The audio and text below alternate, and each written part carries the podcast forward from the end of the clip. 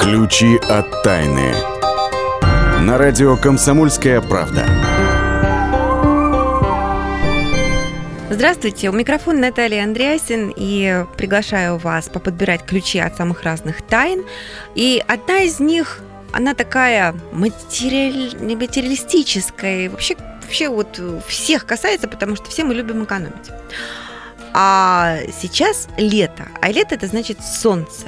А солнце это значит не только загар и приятное времяпровождение, но и экономия, потому что солнечные батареи помогают нам да, да, именно сэкономить энное количество денег. По крайней мере, это доказали жители Москвы. Есть конкретный дом в районе Чертанова а, по улице Днепропетровской. Дом номер 16, вдруг никто не поверит. Корпус 2.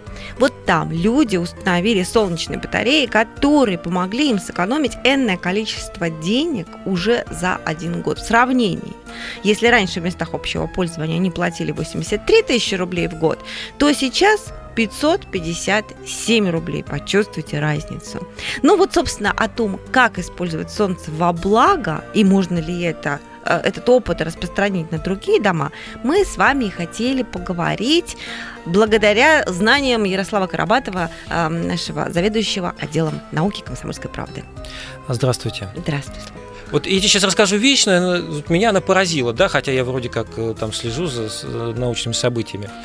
Вот э, совсем недавно, в этом году, японские средства массовой информации сообщили о том, что количество э, заправок э, электроаккумуляторов, ну вот э, автомобилей на э, электричестве, да, вот количество их заправок в Японии перевалило количество э, бензиновых э, автозаправок. Представляешь себе? Причем, С трудом. На, причем на, на 5 тысяч. Угу.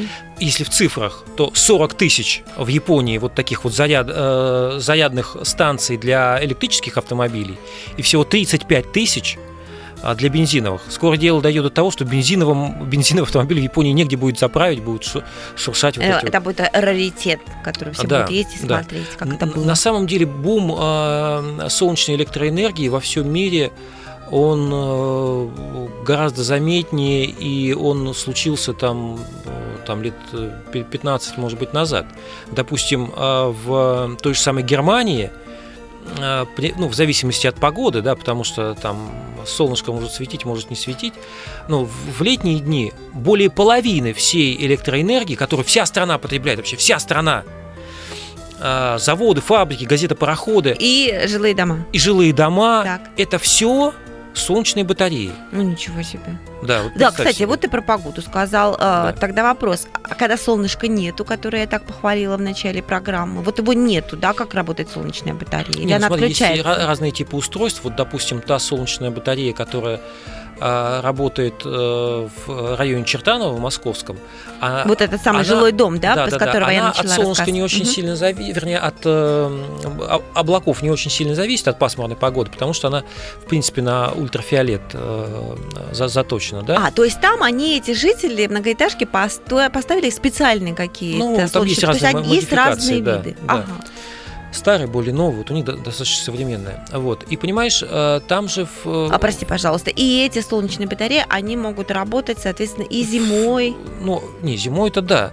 Ну, когда, когда солнце, солнце ночью вообще... они не могут работать. Ночью. А вот если угу. облака закрыли, то ультрафиолет все равно проходит. Угу. Уровень энергии, который вырабатывают солнечные батареи, зависит от уровня инсоляции. Допустим, вот в Подмосковье, угу. ну, это не очень выгодно, потому что у нас а, солнца мало, а, день достаточно короткий, особенно зимой. А вот в Якутии, на Дальнем Востоке, как ни странно, а, вот именно там уровень э, солнечной активности гораздо выше, раза в 3-4 а, дешевле значит, построить коттедж и оборудовать его солнечными батареями на Дальнем Востоке, в Якутии, чем, допустим, в Подмосковье. Вот ты меня сильно подивил сейчас, да. и слушатели из Дальнего Востока, я думаю, тоже. А почему? То есть что, у них день дольше длится, чем ну, как в Средней России? Там, понимаешь, э, есть такая как... карта уровень инсоляции.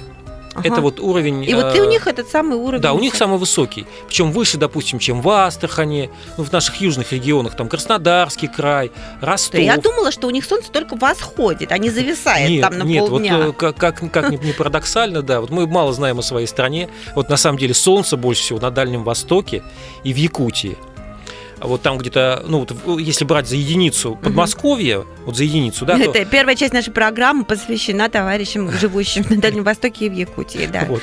Это, все ради вас. В четыре раза выше, значит, уровень отдачи будет э, в Якутии и в Дальнем Востоке. А, там Ростов, Астрахань, Краснодарский край в три раза.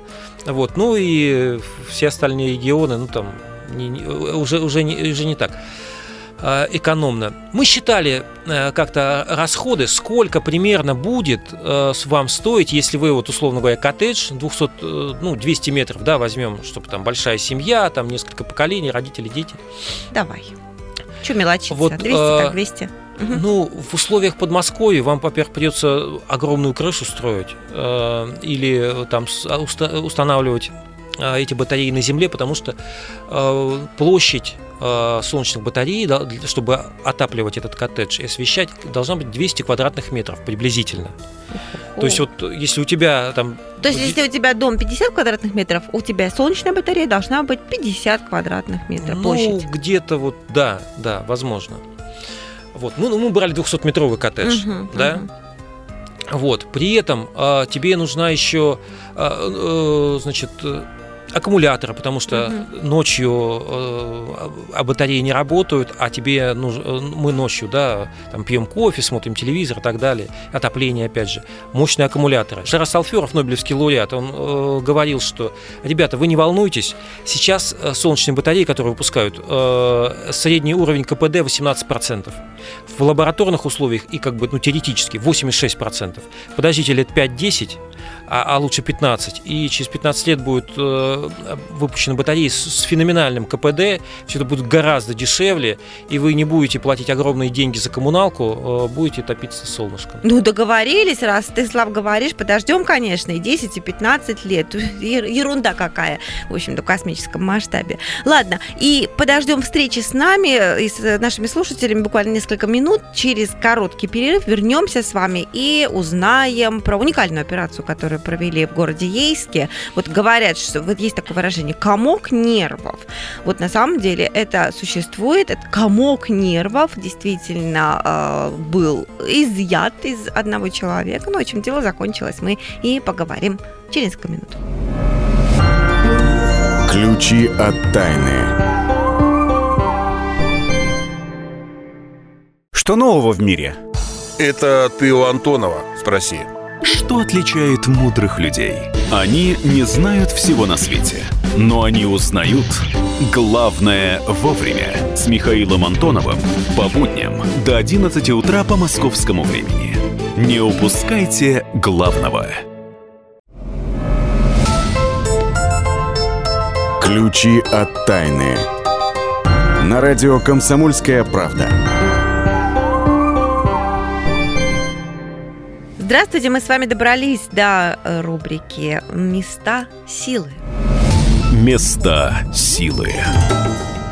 И на этот раз отправляемся в Крым, ну не просто так, не, не купаться и загорать и просто нежиться под солнышком крымским, а еще и э, в Таврские дольмены. Это место предложила исследовательница мест силы Ксения Колесова, которая э, всегда нам проводит такие виртуальные экскурсии. Вот на этот раз отправляет э, нас именно туда, таврские дольмены, которые называются еще и таврскими ящиками. Считалось, что это могильники. Но на самом деле все не так мрачно. А вот подробности у Ксении Колесовой. Ксения, здравствуйте. Наталья, доброе время суток вам, нашим радиослушателям. А, мы снова отправляемся в очень интересное место, место силы, а, в поселок Гаспро. Это Крым, Большая Ялта. А на самом деле я хочу э, вам сразу разъяснить, что самые такие точки сосредоточия, точек мест силы находятся все-таки на Алтае, моем любимом, где я люблю бывать и живу, и в Крыму, также любимым бесконечно мною. А, а в поселке Гаспро, куда мы отправились на этот раз, находится несколько сохранившихся таврских дольменов. Предположительно, они построены в VI веке до нашей эры. Это место, конечно, достаточно известно среди туристов, но оно, тоже, знаете, мало пока исследовано э, э, энергетически, с точки зрения энергетики, да, и вот мы как раз сейчас расскажем, а, а вообще что, что это за дольмены, что за сооружение. Мне бы хотелось все-таки вернуться. Мы очень часто возвращаемся к дольменам, да, мы знаем, что есть и а, в Краснодарском крае очень много таких сооружений, и вот как раз а, в, на, в Крыму. И Дольмены, на самом деле, это мегалитические сооружения. А, откуда происходит такое название? Ну, вообще с английского или с бретонской версии переводится «tall stone», «man», «камень». Ну, а по второй версии названия, но это уже более наша такая русская версия, что ли, производна от долю меняющей. Ну вот какая нравится нашим радиослушателям, а, пусть такую и выберут для себя. Важно все-таки, как а, действует дольмен на человека. Ну, во-первых, интересно, что а, в основном для строительства использовали кварцевый песчаник для строительства дольмена и складывали таким образом. Это четыре каменные плиты, они поставлены как бы на ребро и сверху еще на накрывается пятой плитой. если до сих пор считалось, что дольмен это могильники, то многие ученые в последнее время а, вот эту легенду немножечко по-другому рассказывают. Все-таки а, дольмен это портал, а не могильник. И они имеют возможность выстраивать. Человек, попадая в дольмен, то есть нужно обязательно зайти вовнутрь, и человек понима, э, понимает какую-то другую, ощущает другую энергию. И выстраивается такая своеобразная взаимосвязь. Планета, человек, солнце. То есть происход, через человека проходит поток энергии. И вот это вот мощное преобразование помогает гармонизировать внутреннее пространство человека. То есть ощущение и физическое, и энергетическое, и даже информационное на этом уровне а, вылечивается человек от некоторых болезней. Есть и такие случаи. Ну, а кроме того, многие люди говорят о том, что побывав в Дальмене, а, у человека, человек как бы со стороны видит свою жизнь и а, таким образом может посмотреть ее структуру и как бы поменять немножечко структуру событий, выстроить события немножко в другом порядке.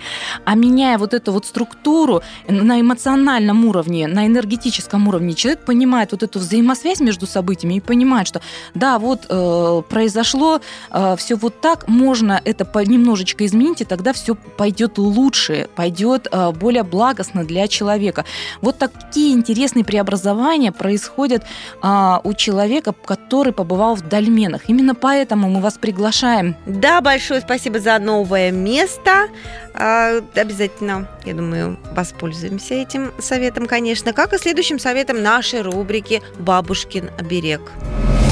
«Бабушкин оберег». Вот, дорогие слушатели, давно ли вы задумывались о том, для чего вы показываете фигу? Вот фигу показываете, ведь фигушки тебе, если что-то хотите такое сказать. А что это означает на самом деле? А зачем эту фигу издревле вытачивали из дерева?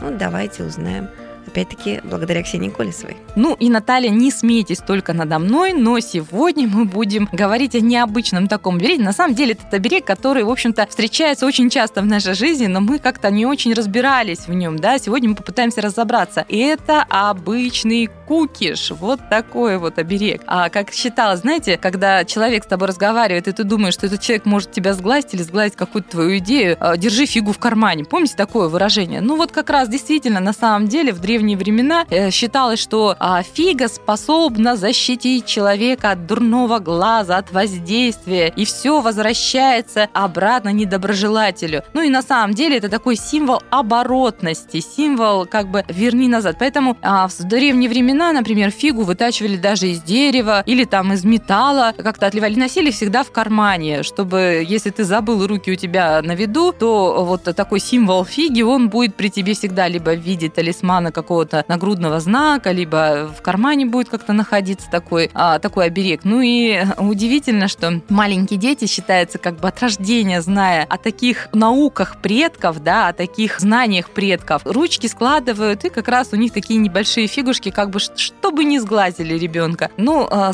пожалуй, смешно, но тем не менее, многие утверждают, что таким оберегом удается а, обороняться от злопыхателей, от завистников. И если вы все-таки верите в силу оберегов, храните у себя дома или в кошельке, или в кармане, или в кабинете в рабочем символ кукиша. Ну что ж, большое спасибо, Ксения Колесова, наша исследовательница мест силы, а, отправляется на неделю, прощается с нами, чтобы подобрать новые маршруты. Ну, а мы с вами перебазируемся тем временем в Новосибирск, где нас уже ждет заместитель редактора «Комсомольской правды» в этом славном городе Вадим Алексеев. Здравствуйте.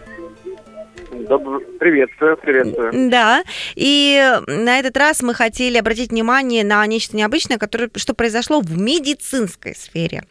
Вот мужики говорят обычно, пузо растет, да? Нет, пузо растет, это женщины говорят, их упрекая. А мужики отвечают, э, типа того, что нет, это не пузо, это комок нервов. И ведь не врут, Вадим, да? Правда? Не врут, потому что доказательство того, что выросшее пузо действительно оказалось комком нервов, доказательство найдено в городе Ейске. Как это случилось, Вадим, расскажите. Чистейшая правда. Я думаю, что это обстоятельство реабилитирует всех мужчин с большим животом. Э, просто обычно мы с этим комком нервов живем, а вот э, как раз э, в Краснодарском крае этот комок был удален. Мужчина обратил внимание на то, что у него очень быстро растет живот, быстрее, чем он потребляет какую-то жирную пищу и всевозможные вредные напитки, обратился к врачам. И когда женщины с большим животом к докторам приходят, им что делают? Им делают УЗИ.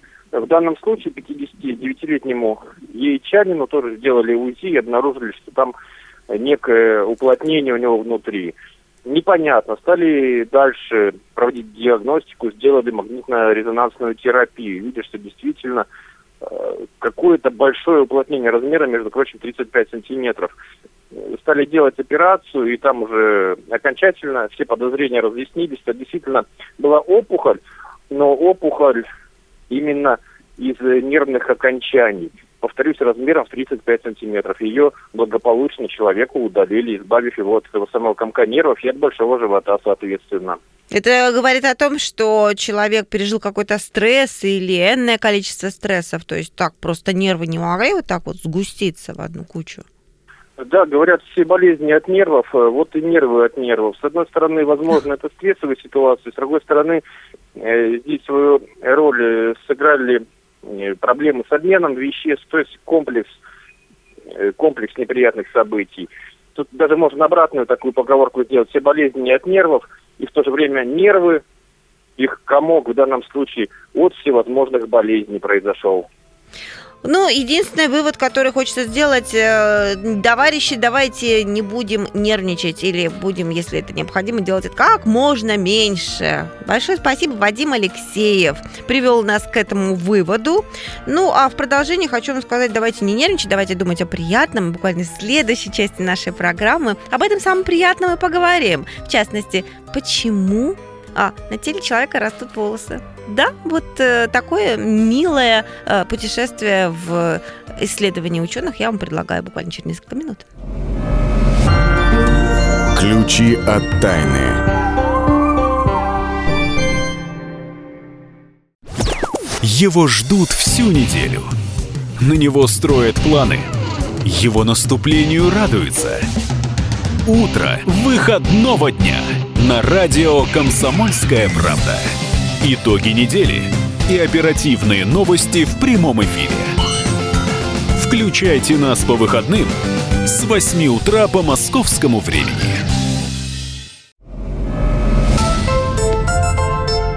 Ключи от тайны. На радио «Комсомольская правда».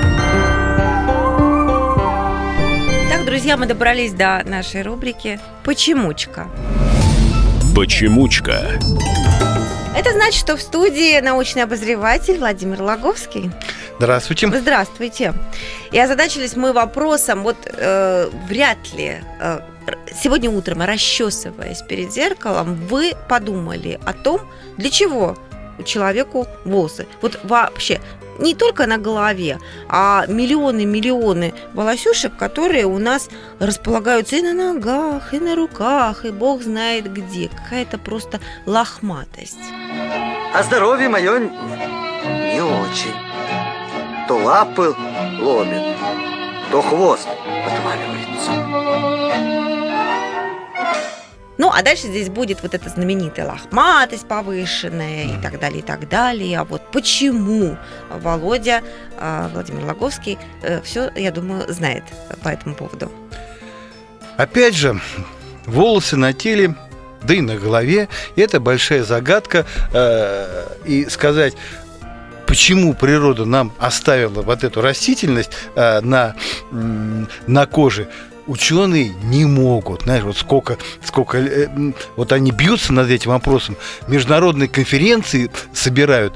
И вот недавно прошла конференция в Австралии по э, эволюционной морфологии, где некто Сю, Сьюзан Басова, психолог из американской, американский психолог, делал э, доклад ну, из, на тему почему женщины то избавляются от от волос в интимных местах, да и вообще там на ногах или где-то где еще, то опять как-то она, она появляется. Ну, вот она пыталась проанализировать эти, эти, эти причины, ну, чем взбудоражила окружающих, которые затеяли дискуссию. А вообще, Зачем человеку современному, 21 век уже идет, зачем ему волосы на, на теле? Стали... А это правда, что на теле человека посчитали порядка 5 миллионов волосинок? Да, все почти. Пять миллионов. Ну, у кого-то и больше.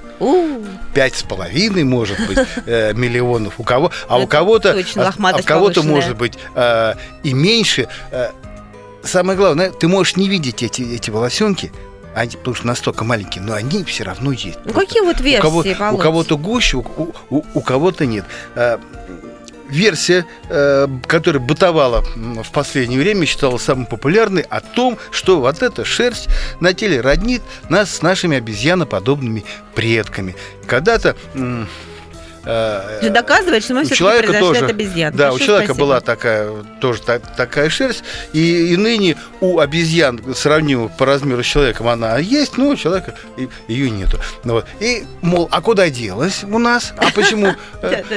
А, а говорит, э, жаркий климат, в котором э, жили предки людей, еще волосатые, э, способствовал тому, чтобы шерсть облезла, потому что э, предкам было жарко, и э, шерсть, ну, как-то мешала им охлаждаться.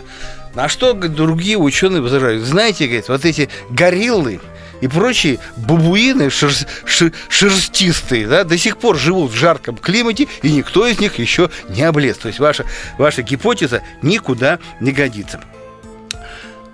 Другая гипотеза есть. По гигиеническим причинам. Мол, у наших предков, шерстяных предков, вот эта густая шерсть на теле служила пристанищем всяких паразитов. Ага. Вот. От чего они чесались. Вот. А, а у кого паразитов было меньше, те считались более, более здоровыми. А меньше было у тех, у кого было меньше шерсти. Вот так постепенно, естественный отбор, то есть люди как-то тянулись к менее шерстистым своим соплеменникам, считая их более здоровыми и менее чуть такие почесывающимися, которые, ну, отвлекают от какой-то семейной жизни. Вот. Так постепенно вот эволюция довела человека до того, что он приобрел голый вид. Говорит, ну, ну да, ну может быть. Хотя, говорит, еще гипотеза, а может быть одежда виновата. Одежда появилась у людей примерно, ну где-то промежуток большой, считайте, где-то 140-70 э, тысяч лет назад. Им оделись, ну, естественно, шерсть как-то стала там задохнулась, ну и постепенно облезла. Ну, э. тогда она облезла бы везде. А она не везде. И, и еще одна, ну, совершенно такая, как это сказать, оригинальная гипотеза. Говорит, виноват огонь, который, которым овладели люди. Они грелись у огня. А те, кто были шерстяными, подгорали, да, подгорали под, шер, огонь шерсть подпаливал. В результате, опять же, эволюция э, постепенно избавила людей от шерсти, чтобы они могли спокойно, не боясь за, свою, за свою шерсть, греться у огня.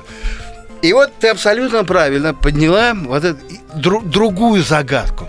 Ну да, вот при, природа избавила от густой шерсти, оставила такие тоненькие волосенки. Но с какой целью она оставила довольно густую растительность в интимных местах, ну там и, и под мышками? Зачем? Ну зачем?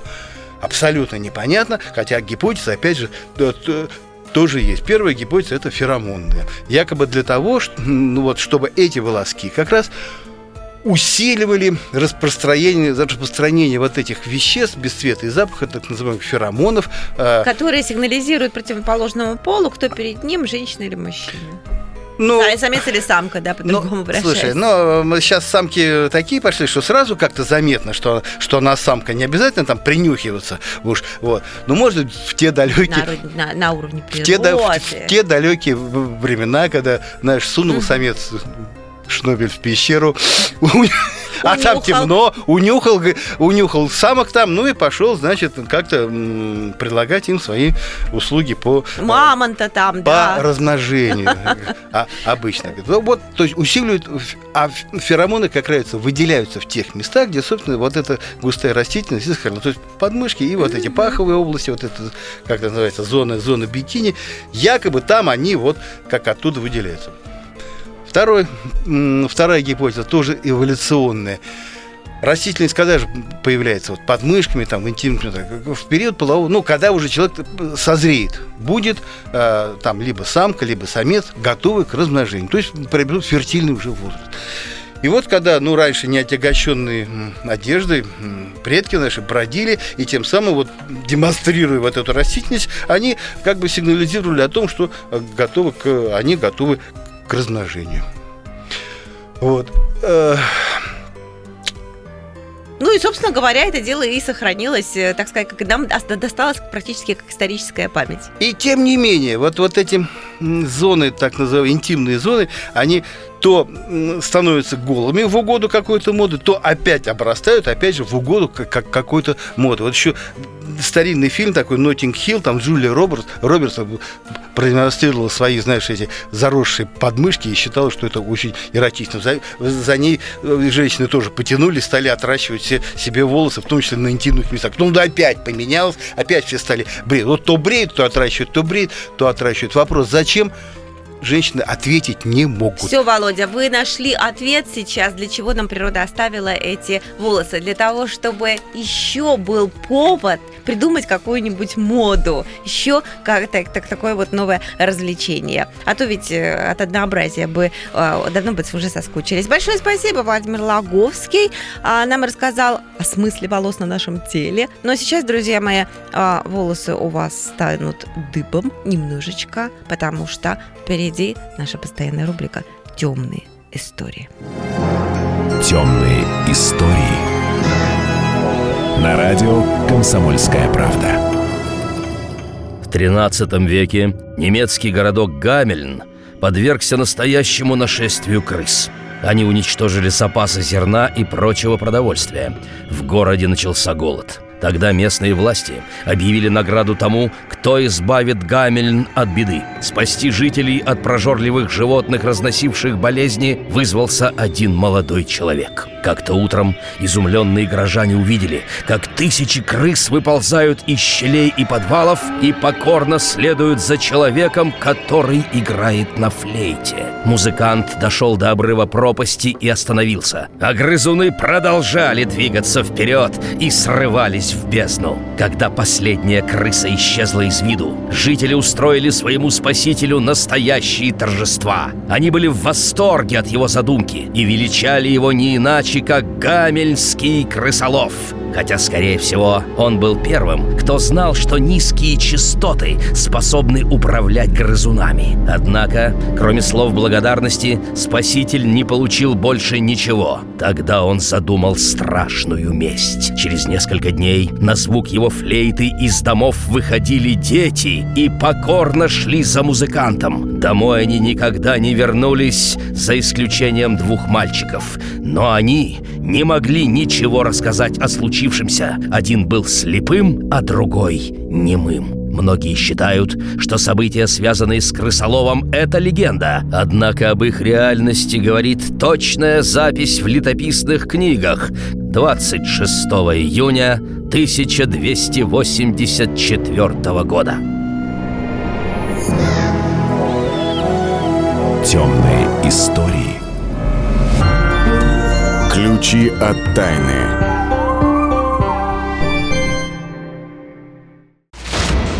Разгадать планы Владимира Путина не под силу даже западным спецслужбам. Но я, Эдвард Чесноков, знаю, чего хочет наш президент на самом деле.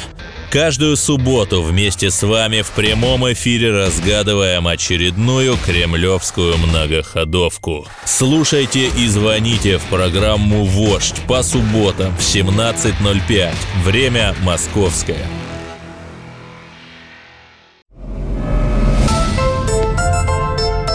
Ключи от тайны. На радио «Комсомольская правда».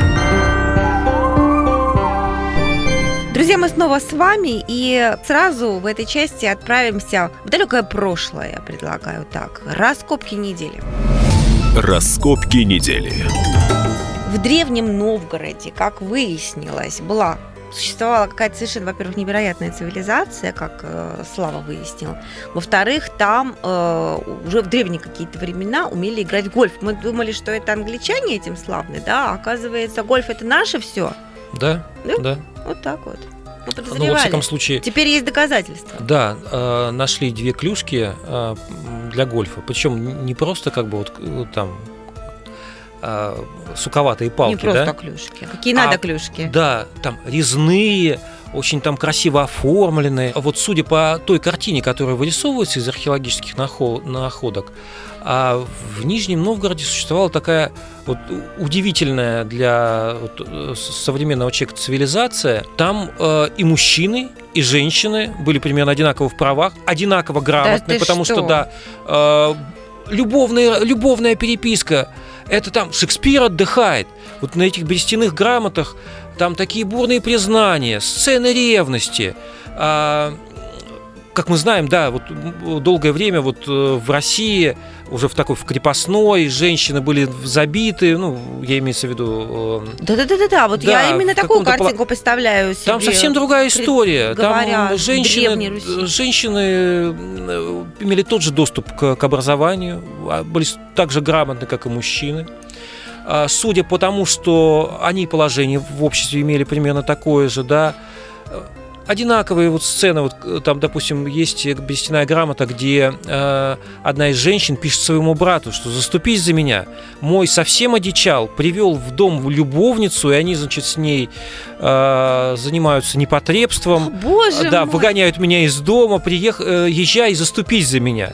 Слава, вот, это же, это, это же серебряный криминаль... век. Это да. в серебряном веке вот э, союзы втроем, так сказать, были популярны, да. Маяковский, Брики и так далее. А, а тут глянь-ка. Да, дальше, э, ну, мы, мы помним, опять же, из э, вот, э, литературы 18-19 века, что крепостные мужики были неграмотными. Да, конечно. Да, мало Тоже того, миф? не было чувства собственного достоинства. Вот как там писали, там, челобитные грамоты, что пишет тебе холоп Ивашка, бьет челом совсем не так были отношения между хозяином и работником в Нижнем Новгороде, потому что это были... В Великом.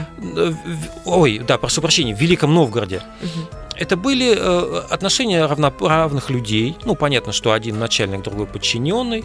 Но они, э, там работник не испытывал какого-то вот, да, он был преисполнен чувством собственного достоинства там, если мы возьмем переписку, то это вот деловые отношения, там, допустим, работник мог написать, там, пришли, пришли мне там товарищ хозяин, ну давай, товарищ давай. хозяин, столько-то... Да, побыстрее, побыстрее. Побыстрее, да, потому что сев идет, а зерна не хватает, так что уж будь добр, там постарайся. Пошевелись, да. Да, пошевелись. Вот, поэтому это, конечно, действительно э, очень удивительное общество, и, возможно, вот люди, которые хотят вернуться в старину, вот знаешь, это, э, реконструкции, например, да, да, там да, свароги, да. там всякие перуны и так далее. В общем, ну да, есть резон, там много, многому чему есть у нас поучиться. Как интересно. Вернее, Насколько... нам, нам поучиться. Да, да, Да-да-да. А сколько мифов в наших головах, оказывается, сидит и про это, и про то. Кстати, и про это, и про то. Еще же мифы. Например, оказывается, э, озоновая дыра – это совершенно штука не творение рук человеческих. Снимаем, точнее, ученые сняли с нас этот грех и сказали, что это тоже, оказывается, миф. Да, долгое время нас убеждали, что вот э, когда мы покупаем дезодоранты или холодильник... Которые пшикают. Пшик, пшик, пшик. Да, да, пшикающие такие. Угу. Вот мы разрушаем озоновый слой, мы варвары и наносим страшный вред. И дыра нас у многих, затянет. У многих людей, я думаю, сформировался какой-то определенный комплекс вины. Вот, и и, и выяснилось, это, ну, во-первых, это не есть хорошо с психологической точки зрения, а во-вторых, это неправда, потому что Ура! К, к образованию озонового слоя мы имеем, конечно, отношение, но не такое вот э, прям а, критическое, а как об виноват? этом думали. А природа виновата. Дело в том, что вот самая большая озоновая дыра, она находится на территории Антарктиды. Понимаешь, что на Антарктиде люди практически не живут. Да, постоянно не там живут точно, вообще. если только пингвины пользуются. Да, там да. есть научные станции, где а край, э, ну, а, там по пальцам одной руки можно пересчитать. И холодильников им там не надо. И холодильников покупать. им там не надо, да. Ну, я думаю, что и дезодорантами они там пользуются, в общем, не так часто, как, как мы думаем. Вот. А дело в том, что э, озон образуется из, э, ну, важную, э, важный вклад в образование озона влияет водяной пар. Там, где водяного пара мало, вот, допустим, пустыни, Антарктида, там, соответственно, и озона нет. Ну, кстати, Э, у специалистов НАСА выяснили, что озоновая эта дыра затягивается над Антарктидой, так что можем перевести дух а, на 4, 4 миллиона километров меньше. Эта дыра стала, эта дыра стала. Ну, или Холодильники может... по второму кругу в дом. Можно да. три холодильника прикупить сразу. Завод по производству холодильников, если ты уж так настроен категорически. А, сейчас, заводик сейчас можно цены-то упадут, да, вот ты как обладатель Как, как, как, как они упадут, ты наоборот, вот ты все это рассказал сейчас, как цены попрут вверх на такие заводы. А ты еще, а ты на пике купила вот на спаде? быстрее, да, да, да, программу сейчас заканчиваем, и я пойду уже займусь каким-нибудь бизнесом наконец. Но у нас еще есть важная информация для вас. Рубрика «Лайфхак». Лайфхак. То есть наши полезные советы. Выяснилось, что э, ученые назвали два цвета, которые не подходят, не категорически не подходят для первого свидания. Слава, озвучь. Ну, во-первых, не подходит желтый цвет. Мы считали, что это, ну, знаем из песен, да, что это э, цвет разлуки вообще, вот да, расставаний. Вот вот с разлукой действительно ассоциируется. Вот, ну, ученые э, действительно э, провели большую работу, проводили тестирование, анкетирование и так далее. Вот, и выяснилось, что вот как раз желтый цвет, он является интенсивным, а, но при этом утомительным. И человек, э, если вы пришли на, на свидание в желтом цвете, то э, э через какое-то время ваш партнер э, будет очень сильно уставать и думать, скорее бы это свидание закончилось. Не одевайте желтое. Вот. А второй цвет – это цвет коричневый. О, вот тут я согласна. Коричневый неприятный цвет. Да, ну, лишь 1% женщин и 4% мужчин указали, что они бы вот хотели в коричневом прийти на свидание. То есть, ну, практически никто.